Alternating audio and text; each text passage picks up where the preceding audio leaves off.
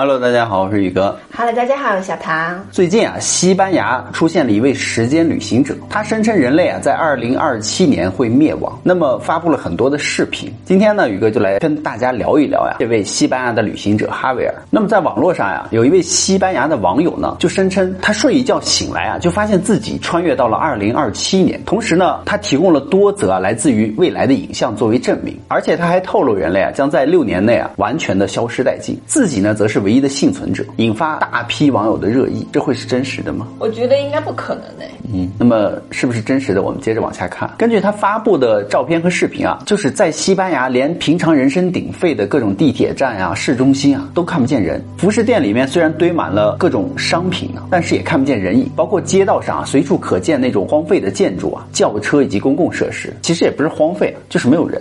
而且正常都通着电，灯火通明。那么根据英国《每日新报》的报道啊，哈维尔将社交媒体账号啊就设为了一个西班牙文的名字，意指呢就是唯一的幸存者。他说：“我所在的世界上啊没有任何一个人类，街道上也空空如也，甚至连飞鸟、小狗啊、小猫等等那些小动物啊都通通消失不见。”他说：“那一天我从医院醒来，我不记得我是谁，我也不记得我自己的名字。现在呢，外面的世界的情况到底发生了什么，我也不知道，以及为什么会变成了这个样子，还有有。”更多的信息以及疑惑，他说把我弄得就一头雾水嘛，所以呢，我就拿起了旁边的手机，然后手机上居然没有四 G 和五 G 的信号，有的呢只有 WiFi 信号。他说当时我的脑海中啊，就竟然可以回忆起一个 TikTok 的网络的账号。就是抖音嘛，所以我赶紧的就登录了进去啊，并拍摄了一段小视频呢，就发到了网上。我想告诉人们啊，我现在是在二零二七年二月十三日，西班牙的瓦伦西亚，而且呢，我很震惊的发现人类已经全部消失了。我通过网络啊在发布这个视频，但是我希望有人看得到。而且他说整个城市就我独自一个人，然后呢，他就给大家拍摄了这个空空荡荡的商场和世界到底发生了什么。以上的视频就出自于一个 TikTok 的普通用户嘛。那我很好奇的是，他那个时间是当时就是他发布的那个时间跟他拍摄的时间是一致的吗？一致的。他自己说，他拍摄和发布啊，都是上面写的二零二七年，也有可能他提前先录好的呀。嗯，所以我们今天就来解密嘛。他因为在二零二一年的二月十三日这一天发布了第一个视频，按照此人的这个手法呢，他在二零二七年醒来之后就失去了一些记忆，对吧？一开始他只记得一个抖音的账号和密码，然后呢，他又通过这个 WiFi 网络将自己的近况拍了下来，又发了上去。发布到了网络上，令他惊喜万分的是，网络上居然还存在着大量的活跃的用户，同时还让他感到了震惊的是，所有的用户啊，时间的显示竟然都是六年之前，也就是我们现在的二零二一年。而且他在这个此视频中啊，就配上了空空如也的各种街道商场，再配上诡异的音乐，就吸引了大量的人观看。于是这个拍摄人就想起了自己的名字，或者是他给自己取了一个名字啊，名叫哈维尔。自然就有很多的人来质疑他嘛。面对人的质疑呢，哈维尔继续拍摄这个空荡的街道啊，比如说我们现在看到的这个就是瓦伦西亚的中央广场。正如有的网友在下面留言说啊，说这个中央广场的这个时间段是不可能没有人的，而且哈维尔之所以选择这里啊，是因。因为瓦伦西亚人当地最清楚啊，这个地方是不可能完全空无一人的，并且还是在白天。有没有可能是那个就是疫情期间，然后全部都关在家里？嗯，也有这个可能，但是只能说是疫情期间的人比较少，但是全部关在家里是不可能的。还是要有人上班，对啊，或者说有一些执勤人员嘛，或者是一些小动物等等。对啊，就很好奇为什么它那里面没有动物。嗯，它的这个瓦伦西亚广场呢，其实就相当于我们中国的各大城市的那个步行街，就是那个地方。那么，难道哈维尔啊，真的在二零二七年存在于一个奇怪的维度世界当中吗？所以，就有很多网友又质疑他呀，就要求这个哈维尔呢进入瓦伦西亚的一个飞机场，因为哈维尔再怎么做营销呢，他也不可能让整个飞机场都空无一人呀。于是，哈维尔就真的去了机场。如我们所见，偌大的这个机场空空荡荡，一个人也没有。而且哈维尔还在这个视频上就附上了文字啊，他说：“我希望能在机场里找到人类，但是啊，这里一个人也没有。我似乎在一个人也没有的二零二七年。”好诡异哦，机场怎么可能没了？但是他去的那个时间点比较诡异，晚上去的机场。那晚上去有可能凌晨哦那种时间。对，那有可能没人吧？对啊，我们这边的机场也是这样，到了夜班的那种飞机，人就会稍微比较少一些。因为只有飞机来了、降落了、吓人的时候，那个里面才会有人走嘛，基本上是没有人的，除非那是北上广那种的一线城市，那就二十四小时都有人嘛。但如果在二三线城市，机场里面没人，应该是很正常。如果再加上疫情期间人本来出来的就少的话，那就更容易出现这种画面了。看到这里，有很多网友也惊叹了，说怎么可能，对吧？飞机场没有人，而哈维尔又拍摄了空空如也的机场，甚至这里的飞机的航班表还亮着，就是正常的运作着，比如说几点几点有什么航班，就很假感觉。嗯。但是如我们所见呢，周围一个人也没有。然而，为什么城市会有电力呢？那我很好奇的是，没有人类，那怎么会有这些电力呢？对，因为有些电力是需要人去监督、去维持的。对啊，所以这也是他的一大疑点而哈维尔也说了，他就说我也不知道为什么，这个他也没法解释。对对，他就给搪塞过去了。而哈维尔后来啊，还进入了足球场更衣室。就是西班牙队的，因为在欧洲那个足球场，足球队员的更衣室啊，都是很私密的一个空间，是不允许随便人进去的。甚至他还去了警局，开走了一辆警车。为什么他会有警车的钥匙？对啊，就是很奇怪的是，他进任何的门啊都有钥匙，然后能打开这个门。然后呢，上警车呢，他也有警车的钥匙。难道不会是事先提前安排好的，人家给他的吗？对啊，这警车钥匙我觉得会比较有疑惑，他怎么会有警车的钥匙？对，但是很多人却质疑，但是也有很多人相信嘛，就是说啊，那一般进警察局怎么可能警察局里没有人呢？对不对？但是他拍的是没有人的。那他又怎么解释他警车有钥匙这件事情？那他怎么知道哪里开车？对啊，而刚好呢，那个停车场就摆了那一辆车。对啊，应该是通常警局里面会有好几辆，应该是一排车嘛，警车吧？就算你从桌上拿起的，随便拿起一个钥匙，你也应该不知道是哪一辆车。对你也不知道是哪一辆，他就那一辆车在那停着。所以，难道哈维尔的世界真的不存在人类了吗？哈维尔同时还给大家演示他询问那个就是电子设备，比如说像类似于像那个小度小度啊那种的，问他们时间的时候得到的回答也和他的手机显示的是一样的，是二零二七年。所以这个哈维尔的漏洞非常多啊。下面呢，宇哥和小唐啊就进入这个分析的阶段。首先啊，我们不要直接的否认他的情况完全的不可能，因为人类的认知是有限的嘛。现在我们所学的知识也不一定完全是正确的。要对世界充满敬畏与好奇啊，辩证的看待这个问题。所以他的视频啊，我们看了大部分，包括在街上、去商场、博物馆、去警局开车等等，以及俱乐部更衣室啊，去动物园、去机场，很多地标型的建筑等等，确实看起来像是空无一人。持否定态度的人啊，主要有以下三个观点嘛。第一个就是疫情说，就是觉得疫情的隔离的那个期间嘛，他出来拍摄的，那肯定就没有人嘛。但是动物园没有动物这件事情，对，期间怎么会没有？就是即使是在疫情期间啊，你也不可能在大街上看不到那个封锁的那个，比如说警察呀等等这些人嘛。所以疫情说就不可能。还有一些猫猫狗狗怎么可能看不到？第二种说法是特效说，也就是说它通过电脑特效来制作的，这个有比较有可能。嗯，但这个的话，视频就需要专业人去看，看有没有漏洞之类。但我们看那个视频，好像都还挺真的。如果是专业的那个电影电视台的那种团队的话，是有这个能力去把所有的人 P 掉。是特效说认为是视频在后期经过了高效至极的一个处理的手段，把人和动物的痕迹全部都 P 掉了。但是以我们个人来说啊，如果要把每一帧的这个生物痕迹都 P 掉，是需要非常大的一个工作量的。不过我们也不能简单的认为这种任务是无法完成的，因为如果你是有一个非常强大的，比如电视团队、电影团队在背后的话，就很容易。第三是特殊身份说，特殊身份是怎么解释？就是他有一个特殊的身份，比如说他的职业是演员。对吧？或者是他是电视台的这种观点，主要来源于他居然有警局的钥匙，就让人怀疑啊，他也许是警局的人，或者是他警局有朋友。警局在某些时候啊，确实是可以封锁道路，但是经不起推敲嘛。就单纯的说动物园的话，一个什么样的警察能让动物园如此配合，而把动物都运走呢？但是他没有去动物园的那个，就是关动物的那个后台，他没有进那里面去拍摄，这也是他的一大疑点。那他怎么不进入走国家元首的那个 对住的地方？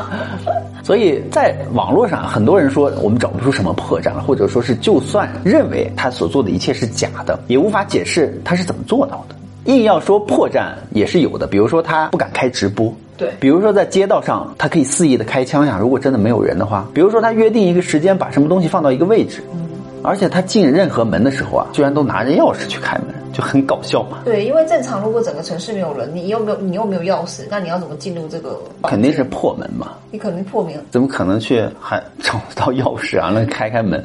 呃，包括去哪儿都有钥匙，你知道吧？去那个珠宝馆里面、首饰店有钥匙，警局、医院都有钥匙，那不是有点太扯了吗？如果你真的是没有人的话，你大可以走到银行、金库、金库里面，那才真的能够证实嘛。因为银行的金库，即使是拍摄的话，电视台人也不能进去啊，哪怕是。电视台，真正的金库也是不让你进去的。所以，我们先不完全否定这个事件的真实性，我们先来假设啊，那就从事件是假的这件事情和真的两个层面来看。如果这件事是真的，那么这件事情是如何看待和解释的呢？它所在的时空啊，有可能是二零二七年的二月十三日，那么咱们的时空呢是二零二一年的二月十三日，也就是说，有可能是平行世界说，有无数个平行世界的存在，就好像你拍个照片啊，或者是存了一个档，如果没有人进去呢，那么这个平行世界就会以这个状态永远的存在下去。阴差阳错之下呢，也许这个哈维尔呢就没有跟上我们主世界的这条线，而进入了二零二一年二月十三日的那个时间的一个存档，类似于我们拍的那个照片里面的。但是呢，他所进入的这个时间呢，是这个平行世界存档的六年后。所以这个平行世界因为有生物突然进入啊，所以呢就开始正常的运作了起来。因为之前没有生物，它就会静止的。水呢也开始流动，电也开始走了。但是因为电子设备的时间是累计记录来实现时间的，所以给它报的时间呢，也就是二零二七年。但是因为它没进入之前的这个平行世界，之前是静止的一个状态，所以所有的食物、电也都没有腐坏嘛，也都存在，所以也可以解释得通。也就是说，它进入的是存档六年后的二零二一年的二月十三日的时空，所以它才会显示在二零二七年。但是它所在的那个城市所显示的那个那些东西全是二零二一年的。如果真的是这样，那么也有可能有人会进入几千年、几万年甚至几亿年之后的那个存档时间，对不对？如果真的是出现了平行世界的情况，那这个情况是怎么发生的呢？因为时空错乱。因为欧洲记不记得在研发大型的粒子对撞机？嗯，对撞机突然在某一天。对撞而导致了时空传送，有可能导致这个情况的发生吗？但是呢，因为这个悖论的存在啊，时空穿梭也只能是进入平行世界，所以进入了他们想选择的时空穿梭的那个时间的平行世界的存档。正常来说，这个哈维尔进入那个存档以后啊，是不会联系到任何人，他一个人正常的生活直到死亡为止。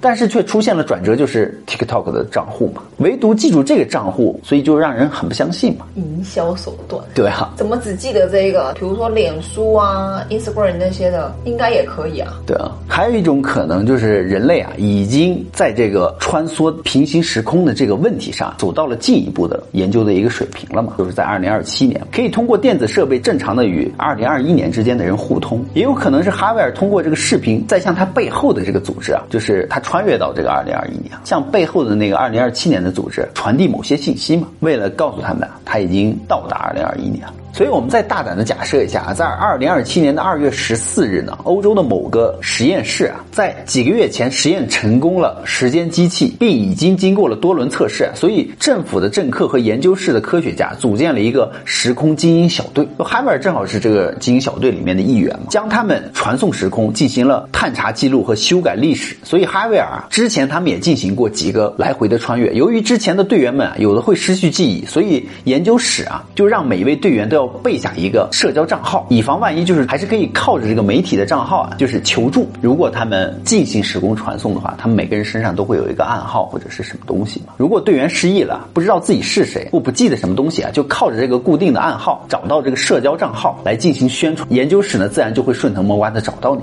但是在这次的穿越呢，却让他感觉到有些与众不同，因为穿越时空的副作用开始显现，所以哈维尔感到头晕眼花，一头就栽倒在地嘛。急救车呢送哈维尔去。去医院救治的时候呢，哈维尔就从这个医院瞬间消失，而周围的医生呢，前一秒还在商讨如何救治这个昏迷的人的时候啊，下一秒却望着空空如也的手术台发呆了。之后就完全忘了有哈维尔这回事儿，是系统检测出了哈维尔的异常，所以他同时拥有二零二一年以及二零二七年两个时间轴的坐标。那你这就是时间错乱，对啊，进入了平行时空嘛。那时间管理局应该会过来把他带走。对，系统就认为哈维尔是个 bug，需要修正，但是不。知道如何安置嘛？到底是传送到了二零二一年还是二零二七年呢？所以阴差阳错之下，有可能就把它传送到了一个幽灵城，就是类似于只有一个人类生存的那个城市嘛，也就是我们前面说的。而这个幽灵城刚好就是二零二一年的时间嘛，是哈维尔进行执行任务所在的那个时间。但时间啊是二零二七年的二月十四日，也就是说他之前在二零二七年穿越而来的那一刻的正确的一个时间嘛。所以以上都是宇哥的一种假设嘛。如果它是真的的话，那么下面我们再来说，如果它是假的的一种假设。如果哈维尔是假的呀，视频拍摄把所有的人都去掉，来呈现一种空无一人的假象，现代科技应该是完全可以做得到的。看过漫威电影幕后视频的人应该都知道呀，很多震撼的镜头啊，根本就看不出任何 PS 的痕迹嘛，视频完全是做出来的。也就是说，他发的这个视频完全可以做到像漫威那样，对不对？作假嘛。